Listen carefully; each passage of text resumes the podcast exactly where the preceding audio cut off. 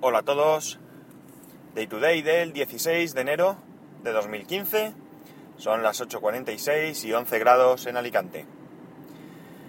Hoy en día, prácticamente todos, todos los niños, pues parece que nacen ya sabiendo manejar cualquier dispositivo, ya sea un teléfono, una tablet, y en poco tiempo pues casi manejan también un, ordenador. Esto no es que los niños de hoy sean más listos que los niños de mi generación, que probablemente pues también algo haya mejorado, ¿por qué no?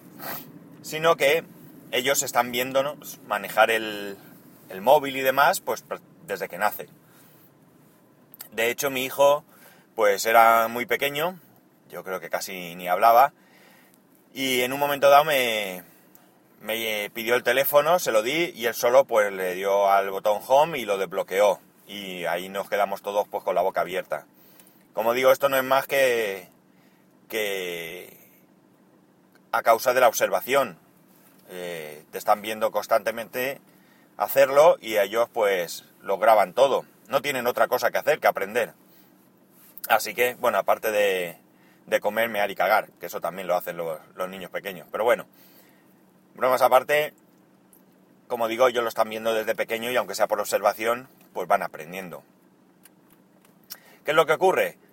Pues que los niños pues mmm, quieren manejar los, los, dispositivos. Antes pasaba básicamente con las consolas.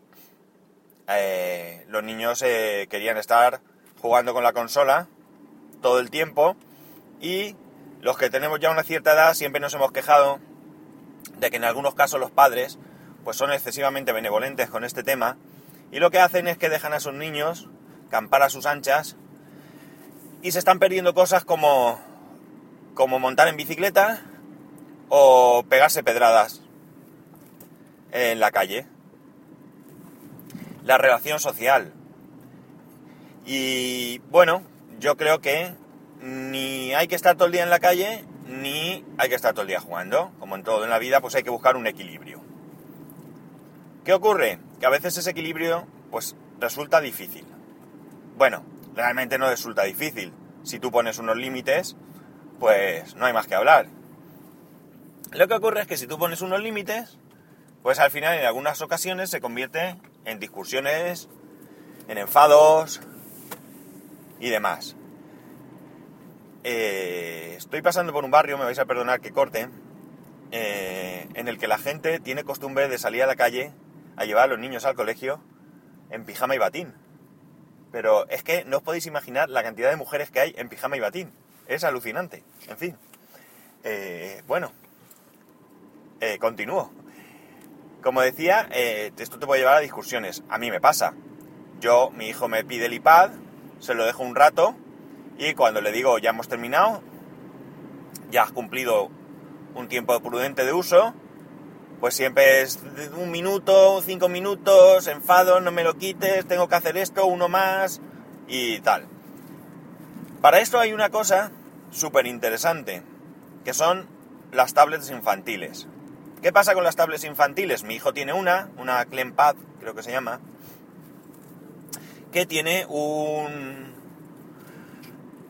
un software que limita eh, la utilización por parte del niño tiene la parte de padres y la parte de niños. Imagino que ya lo conoceréis, vamos.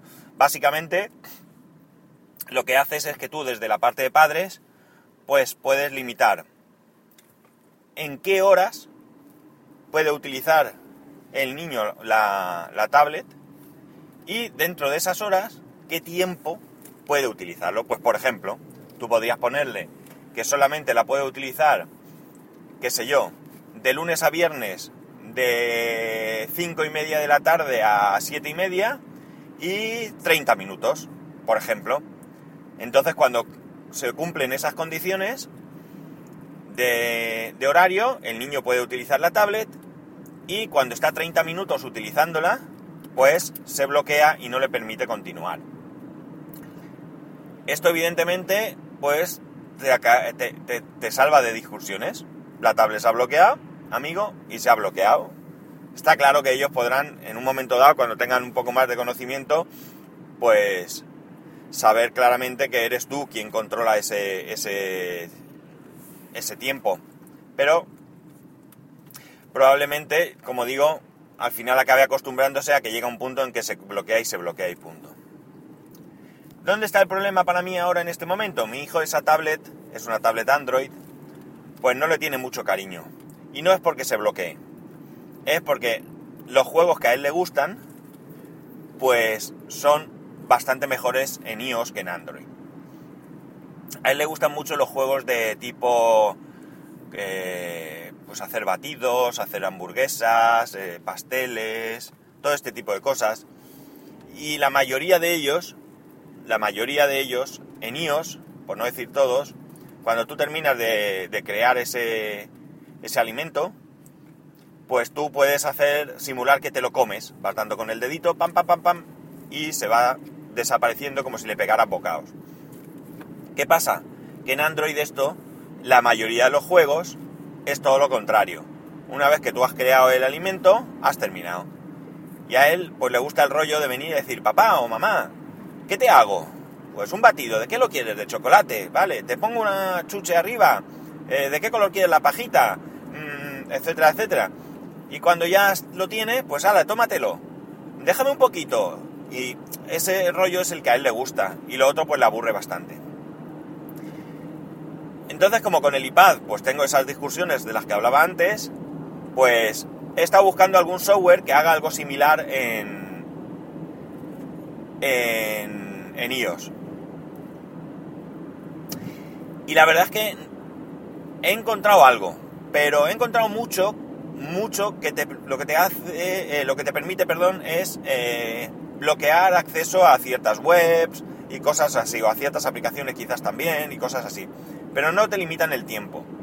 Una que he encontrado, creo que se llamaba Kobu o algo así, K-O-B-O-O o M, creo que terminó Boom o algo así, no estoy muy seguro ahora. No la encuentro en la Store española y tampoco he conseguido acceder de alguna manera a ver si estaba en otra, en la de Estados Unidos y demás. Tampoco le, puse mucho ímpetu a esto porque porque me pilló en un momento que estaba haciendo otra cosa y simplemente vi que no conectaba y que no lo encontraba y ya está. Esta aplicación hace exactamente lo que digo, pero además creo que era muy barata, no sé si era de 0,99 o algo así. Porque he encontrado otra que, no, que es control parental o creo que está en inglés, parental control, pero esta vale 5 euros. El problema no es los 5 euros. 5 euros por, por una aplicación que haga todo esto que yo quiero y me evite discusiones, pues están muy bien pagados.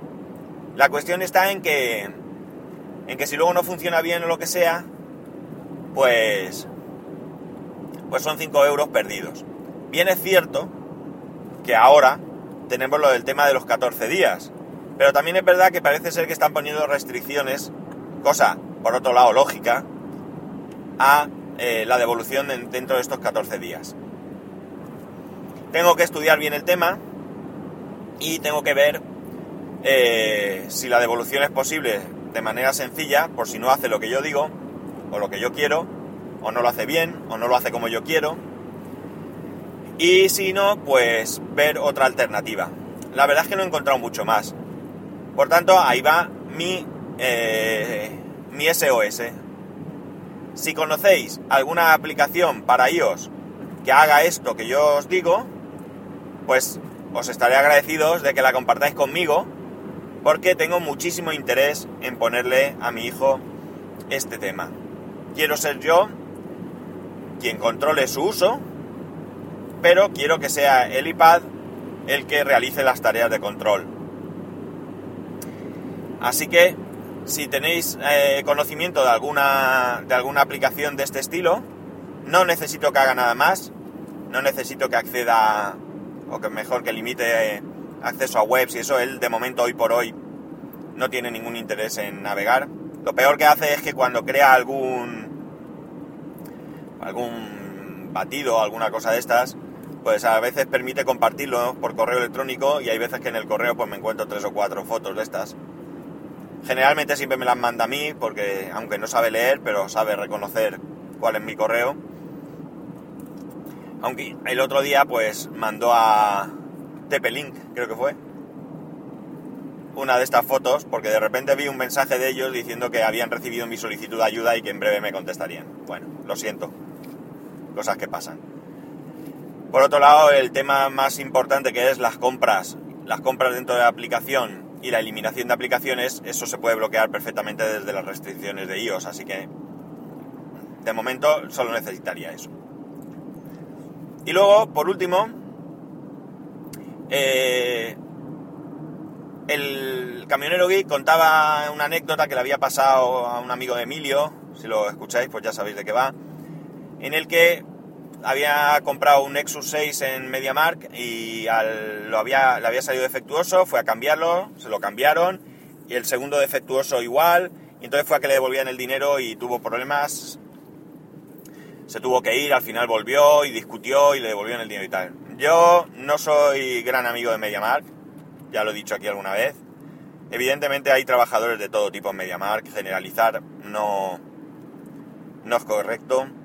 Pero bueno, en general las maneras que tienen, pues yo creo que, mm, que no son cercanas, vamos a dejarlo ahí.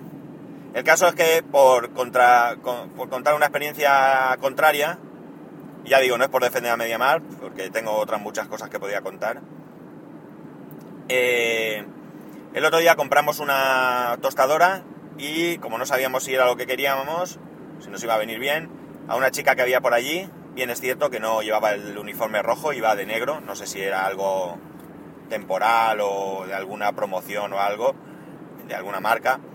Le preguntamos si comprábamos la tostadora, si nos devolverían el dinero. Y nos dijo que sí.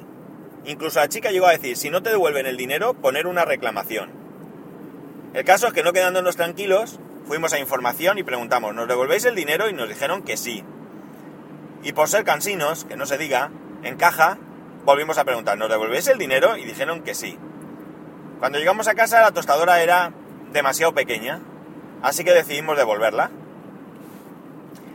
Y eh, fue mi mujer a devolverla y no nos pusieron o no le pusieron absolutamente ninguna pega. La pude devolver le devolvieron el dinero y demás. La única pega es lo que os conté, que fuimos un domingo y el domingo no hay atención al cliente. No sé, yo creo que si abres al público todos los servicios deberían de estar disponibles, pero bueno, eso cada empresa lleva su política. Así que como veis, una vez más, según con quién te topes, pues te irá mejor o peor. Nosotros hemos tenido suerte y ya tenemos nuestra tostadora gigante comprada en Amazon esta nos costó 29 euros o algo así creo que eran, la de MediaMark, pequeñísima. Una vez que la pones en casa y pones el pan al lado te das cuenta que es pequeñísima.